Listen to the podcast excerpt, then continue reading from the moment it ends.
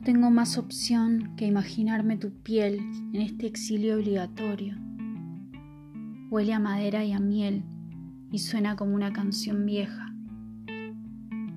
Lo primero que veo al despertar en esa habitación sepia es el césped fino de tus brazos haciendo fotosíntesis, inhalando luz y expulsando magia.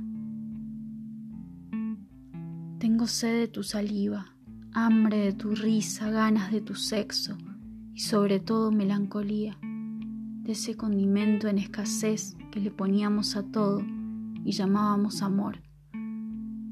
Lo profesábamos ilusos por todas las calles del centro, por todas las veredas del barrio, por todas las orillas del campo.